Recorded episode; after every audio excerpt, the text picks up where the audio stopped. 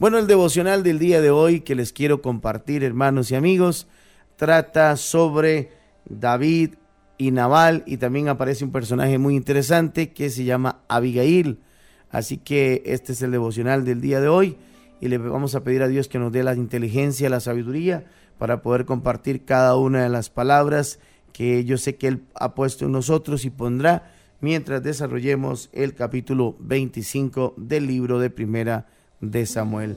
Así que el devocional de hoy se llama, el tiempo de devocional se llama David y Naval, pero también aparece por ahí Abigail. Así que quiero recordarle que usted puede con nosotros hacernos saber su necesidad y también lo que Dios ha hecho en sus vidas. Miriam Corrales y muchos hermanos más se unen ante este espacio y esperando que Dios sea propicio a cada una de las necesidades. Pues yo sé que Así es, tiempo devocional acá en Life FM 895, David y Naval. Y precisamente, hermanos, oramos a Dios y le decimos, Señor, gracias por el don de la vida. Gracias por la oportunidad que nos das de estar juntos, de adorar tu nombre, de glorificarte. Pedimos, Señor, que tú nos des la posibilidad de llevar esta palabra, Señor, con mucha sabiduría e inteligencia a todo aquel que la necesita escuchar. Abrázanos, Señor, ponemos delante de ti nuestras peticiones, nuestras necesidades, nuestras luchas, pruebas, dificultades de vida que estamos enfrentando. Sabemos que tú eres nuestro Dios, nuestro Rey, nuestro Padre Celestial, el que nos guarda, el que nos cuida, el que nos protege de mañana, el que nos da oportunidades para salir adelante y en el cual podemos venir confiadamente a, tu trono a pedirte, Señor, misericordia, amor, vida, fortaleza y paz que necesitamos para continuar. Gracias por tantas personas que hoy nos escuchen en cualquier parte de Costa Rica o del mundo recibiendo esta palabra, sean altamente bendecidos, que puedan reflexionar en, esta, en este tiempo y que también sus vidas sean transformadas por el poder de tu Espíritu Santo. Te lo pedimos. Amén y amén. Hermano, la palabra del Señor me, me, refleja en el primer versículo del capítulo 25. Dice que murió Samuel y se juntó todo Israel y lo lloraron. Y lo sepultaron en su casa en Ramá. Y se levantó David y se fue al desierto de Param. Aquí hay que hacer una reseña importante sobre el eh, la situación de Samuel, ¿verdad? Ya llega su día final en este mundo como nos llegará a todos. Como nos llegará a todos. Entonces la primera reflexión que podemos aprender en el versículo 1 es, ¿qué legado dejo yo en mi vida? Van a llorar por mí, por ser una persona que sirvió a Dios, que amó a las personas, que fue consecuente su manera de, de vivir, su manera de hablar, era una persona coherente en su vida espiritual. Este, esto es muy importante, que en este primer versículo usted y yo podamos aprender, ok, hay un tiempo final para todo, y venía el tiempo final en esta tierra del profeta Samuel, un gran profeta de Dios, Samuel, el mismo que ungió a, eh, a um, Saúl, pero que también ungió a David para rey de Israel. Murió. Dice que se juntó todo Israel y lo lloraron. Yo me pregunto, el día que nosotros cerremos los ojos a esta tierra, la gente llorará porque le damos, le hacemos falta. Va a llorar de alegría que ya no estamos o va a llorar porque fuimos personas importantes en este mundo que marcamos la huella de muchos. Y dice la Biblia en el versículo 1, y lo lloraron, o sea, lo apreciaban, lo querían, sabían que era el hombre, el profeta de Dios, y lo lloraron. Versículo 2, y en Mahón, bueno, aquí vamos a entrar ahorita al versículo 2, pero antes quiero dar una reseña acerca de Samuel. Samuel era, Samuel era y fue el último juez de Israel. Samuel marca la transición hacia la monarquía al ungir a Saúl y también a eh, David. Sin él, el pueblo no, no iba a tener otro líder espiritual hasta David. Así que Él deja un legado, deja ya a David ungido por parte de Dios, por orden de Dios, porque Samuel era el último juez de Israel. El pueblo lamenta su muerte y fue enterrado en, en Ramá, en donde era originario. Si todos al morir son personas buenas, cuanto más uno que guió al pueblo de Dios por el buen camino. David fue ungido por Samuel como rey de Israel, pero aún no había alcanzado el reino porque Saúl lo perseguía, ¿verdad? Como lo hemos estado aprendiendo durante todos estos eh, tiempos de palabra. David huía de la persecución junto con un pequeño ejército de partidarios. El lugar de la sepultura de Samuel es conocido hasta el día de hoy. Samuel fue sepultado en una cueva sobre la cual se edificó la mezquita islámica de un Nabi Samuel en una aldea situada a 8 kilómetros de Jerusalén. Pero ya viene la historia a ponernos a un hombre bastante negativo, bastante malo, bastante incómodo. Por eso vea lo importante que es ponerle a nuestros hijos nombres que nos proyecten a personas inteligentes, sabias, prudentes y gente de bendición para otros. Por eso es que en el versículo 2 detalla la historia o comienza a detallar la historia de un hombre llamado Naval. Dice que en Mahón había un hombre que tenía su hacienda en Carmel, el cual era muy rico y tenía tres mil ovejas y mil cabras. O sea, era una persona de bastante dinero. Era una persona que tenía poder económico, pero ese poder económico lo había cegado. Ese poder económico lo, lo iba a desviar de las cosas eh, de Dios y él se centraba solo en lo que hacía y en lo que tenía. Hermanos y amigos que me escuchan, no podemos ser como este personaje que aparece en la Biblia en el capítulo 2, llamado Naval. Dice el versículo 3, y aquel varón se llamaba Naval y su mujer Abigail. Pero vea, vea las, las diferencias entre este hombre y esta mujer. Dice que la mujer era de buen entendimiento y de hermosa apariencia. Era de buen entendimiento. Vea, lo primero que describe de ella es que era una mujer entendida, era una mujer sabia, seguramente era una mujer que tenía a Dios en su corazón y que se comportaba como tal. Era hermosa, pero el hombre era duro y de malas obras y era del linaje de Caleb. ¿Ok?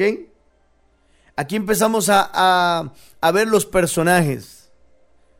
Empezamos a ver a Naval. Bueno, Samuel muere. Naval es el personaje que nos aparece en este capítulo 25. Describe al hombre carnal.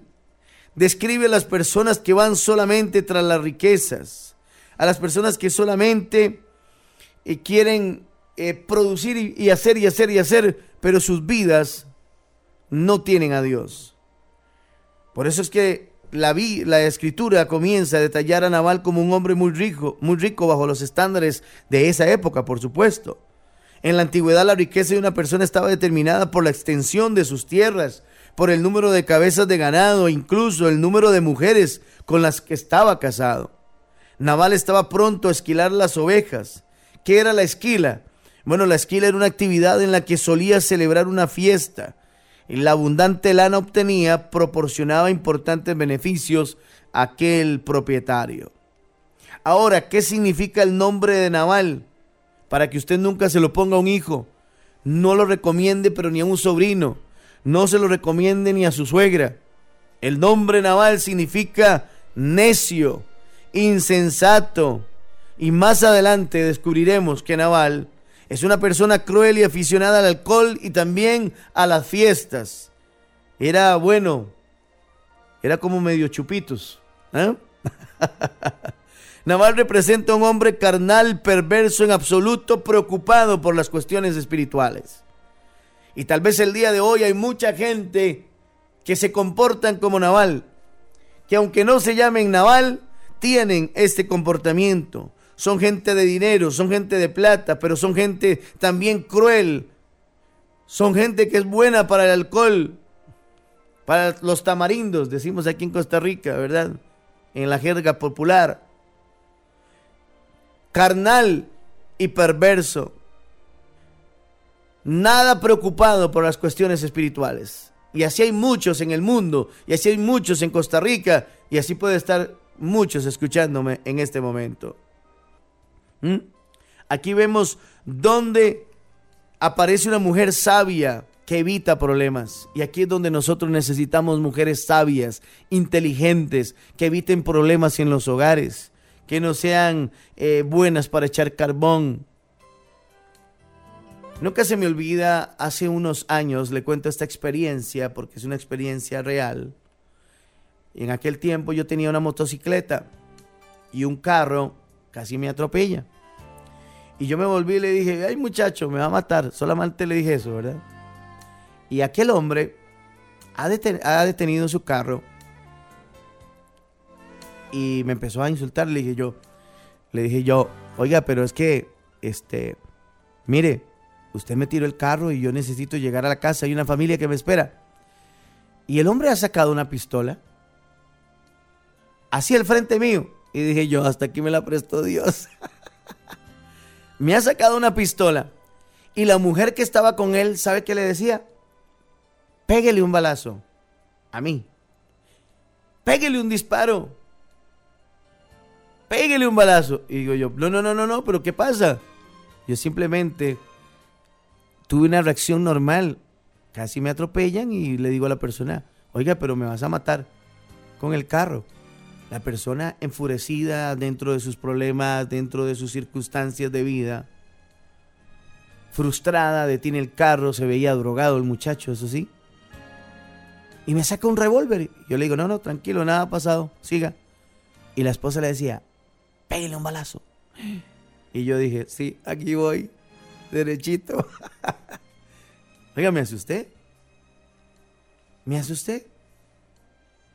Pero ahí pude entender cómo una mujer pudo ser bastante imprudente diciéndole a un hombre que activara su arma para herirme a mí. ¿Cómo necesitamos mujeres sabias e inteligentes? Amigos, antes de seguir con este relato, recordemos algo. Necesitamos gente sabia dentro del pueblo de Dios, dentro de las iglesias gente de buen entendimiento, gente que, que sea de bendición, gente que dé buenos consejos, gente que no esté atizando al fuego para que se dé una tragedia, gente que pueda resolver problemas, gente que tenga el deseo de, de, siempre unir y no dividir. Necesitamos gente así dentro de las congregaciones. ¿Mm? Hermanos, déjeme decirle algo.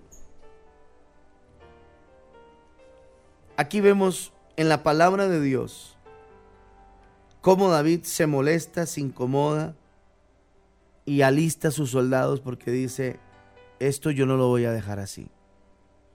Hay muchas personas que dicen que David es un, pues era prácticamente el rey legítimo, pero todavía sin reino que estaba oculto en el desierto. Y de la, misma, forma, así como Jesús es el rey legítimo que aún no ha tomado posesión de su reino hasta su regreso, Jesucristo permanece oculto en el cielo y su reinado está aún en disputa. Naval representa al diablo o bien a las autoridades mundanas e insensatas que se oponen a Cristo, especialmente el anticristo del tiempo del fin. Pero podemos ver a Abigail, que aquí va a tener un papel preponderante porque Abigail es la iglesia, sujeta a Naval por la ley, pero al morir este queda libre para casarse de nuevo. La iglesia debe obedecer las leyes humanas, pero ello no implica no hacer la obra de Dios. Los diez hombres enviados por David son los cristianos que traen el mensaje de salvación y también anuncian al rey. Estamos haciendo una simbología de lo que hemos leído hasta este momento. La casa de Nabal es la tierra donde hay trigo. Abigail, ahí está. Abigail es el trigo y la cizaña es el propio Nabal. La labor de David es no recoger la cizaña. Y de alguna manera, él aunque le dio mucha cólera todo lo que le, lo que le hicieron, de cómo lo rechazaron al rey David, de cómo Nabal se expresó delante de David, eso le molesta a él. Y de alguna manera dice a Nabal, yo lo acabo, yo lo mato, yo lo extermino totalmente porque él no sabe que yo soy el ungido de Dios. Y aquí vemos, hermanos, cómo una mujer hace la gran diferencia. Dice la Biblia en el versículo 14, pero uno de los criados dio aviso a Abigail, mujer de Nabal, diciendo, He aquí David envió mensajeros del desierto que saludasen a nuestro amo y él los ha saherido. Y aquellos hombres han sido muy buenos con nosotros y nunca nos trataron mal, ni nos faltó nada en todo el tiempo que anduvimos con ellos cuando estábamos en el campo. Esto lo dicen todos los siervos.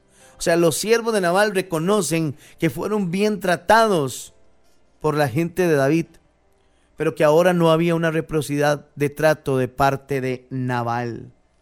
Hermanos, aquí podemos ver algo interesante. Los propios trabajadores y los propios criados de David, de alguna manera, habían visto como su patrón Nabal había tratado mal a los jóvenes que había enviado David.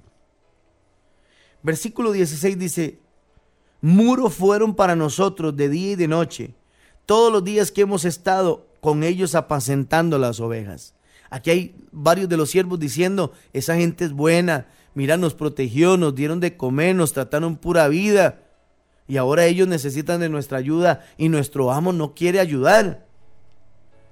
Versículo 17. Ahora pues reflexiona y ve lo que has de hacer, porque el mal está ya resuelto contra nuestro amo y contra toda su casa, pues es, pues él es un hombre tan perverso que no hay quien pueda hablarle. Oiga usted, era tan perverso Naval que no se podía persuadir. Era lo que él decía. Naval dice, y se hace así y punto. ¿Cuánta gente hay así en la casa? cuánta gente es insensata, cuánta gente no quiere entender, no quiere aprender, no quiere eh, ser sabio. ¿Cuántos padres dicen, se hace lo que yo digo y punto? Son gente insensata, no escucha.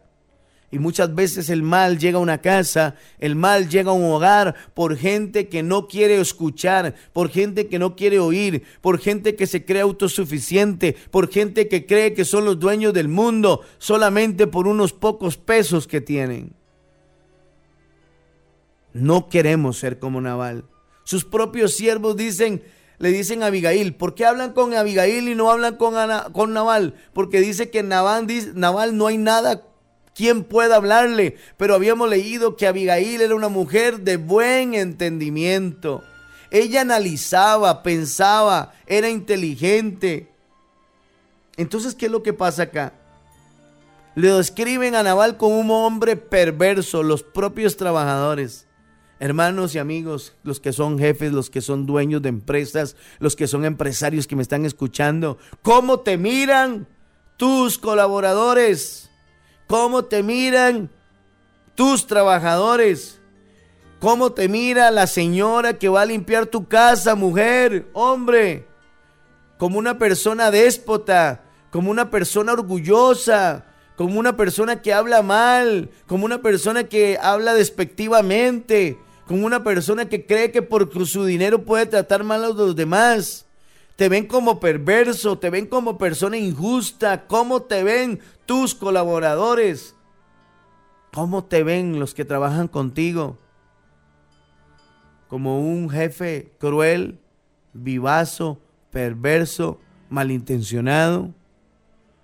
¿Cómo eres? Es la primera pregunta. Versículo 18 dice que entonces Abigail tomó 200 panes. Oiga usted, 200 panes. O sea que en esa casa todo estaba muy bien, había, había, había platita, ¿verdad? Tomó 200 panes, porque David se había puesto furioso y iba a acabar no solamente con Nabal, Porque los siervos, los siervos pudieron haber dicho, de ahí sí que maten al, al, patrón y que venga otro patrón nuevo. No, es que los iban a matar a ellos. Por eso estaban tan preocupados y llenos de temor. Porque ellos estaban entrando dentro del problema. Entonces aquí aparece la mujer sabia, que no va y no habla con, con Naval, sino que ella empieza a preparar 200 panes, dos cuernos, dos cueros de vino, cinco ovejas guisadas, cinco medidas de grano tostado, 100 racimos de uvas, pasas, oiga usted, 200 panes de higos secos y lo cargó todo en asnos. Oiga, lo cargó todo en asnos. Y le dijo a sus criados, id delante de mí y yo seguiré luego. Y nada declaró a su marido Naval. ¿Sabe por qué? Porque sabía que Naval no la iba a dejar. Esta mujer dice mejor pedir perdón que pedir permiso. Porque si yo le digo a él que voy a hacer eso, no me va a dejar. Pero vea lo que es la vida. Usted vio todo lo que preparó esta mujer. Si Naval no hubiera sido tan tacaño y tan agarrado, ella no hubiera tenido que preparar tantos camellos y llevar tanta comida. Porque esta era una mujer generosa, era una mujer entendida. Ahora ella tenía que alistar alimento no solamente para aquellos 10 jóvenes que tenían que recibir, sino para un montón de soldados. O sea que le salió el tiro fatal a este hombre llamado Naval.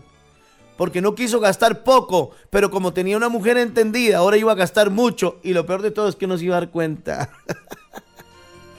Esto le suena a usted cuando usted no quiere darle a su esposa, no quiere bendecirla, no quiere darle para nada. ella dice, yo agarro la tarjeta y la paso por todos lados. Estoy vacilando, hermanos, para que usted se ría esta mañana. Es como usted, Navalito, Navalito. Es para usted, hermano Naval, que es bien agarrado. Es mejor dar, si no le agarran la tarjeta y chucuchu, chucuchu, chucuchu, la pasan por ahí. es mejor ser generoso que venga la mujer y agarre la tarjeta y ahora sí haga fiesta. o el hombre también, ¿verdad? No solamente las, las mujeres, sino los hombres. ¿eh? Así que hay que ser generoso, porque si no eres generoso te va a salir más caro. Ella no le dijo nada a Naval y se fue al supermercado. Se fue al supermercado más caro de este país y compró panes y ella hasta se compró ropa para ir bien vestida a ir a dejar los asnos con todo este alimento. Amigos, así es. Espero que usted esté disfrutando este espacio. Ya vamos a orar por las peticiones. Y David había dicho ciertamente en vano, he guardado todo lo que éste tiene en el desierto sin que, sin, sin que nada le haya faltado de todo cuanto es suyo. Y él me ha vuelto mal por bien. Eso fue lo que dijo. Él me ha vuelto mal por bien. Él dice, ¿cómo puede ser posible? Yo a este naval lo he cuidado, ha tenido todas las cosas para que todo salga bien, para que, para que él esté tranquilo y vea y no me reconoce, me está pagando mal por bien, ahora sí es cierto que me las va a pagar. Se enojó, se puso furioso. ¿Cuántos de nosotros nos hemos puesto furiosos con personas que son injustas? Con personas que uno dice, ¿cómo puede, cómo puede ser lo que uno ha hecho por ellas y ahora ni siquiera, ni siquiera, o sea, ve y le pido algo, un favor y le pido una ayuda y no me la dan. Hermanos, David ya no era un muchachito. David era un rey guerrero con un ejército a sus órdenes y la actitud de Naval, como su propio nombre indica, resultó una total insensatez. En el capítulo anterior, recuerdan ustedes en el capítulo 24, David le perdonó la vida a Saúl, pero en esta ocasión no iba a haber clemencia para Naval, porque dispuso sus armas para matar a Naval y a toda su casa. Recordemos, había perdonado a Saúl, pero dice, a este Naval, a este me lo echo. a este lo acabo. Pero ahí es donde aparecen los criados y le cuentan con claridad a Abigail que David y sus hombres siempre ofrecieron protección a los rebaños y advirtió del peligro que venía. Qué bonito cómo actúa Abigail como una mujer rápida y diligente.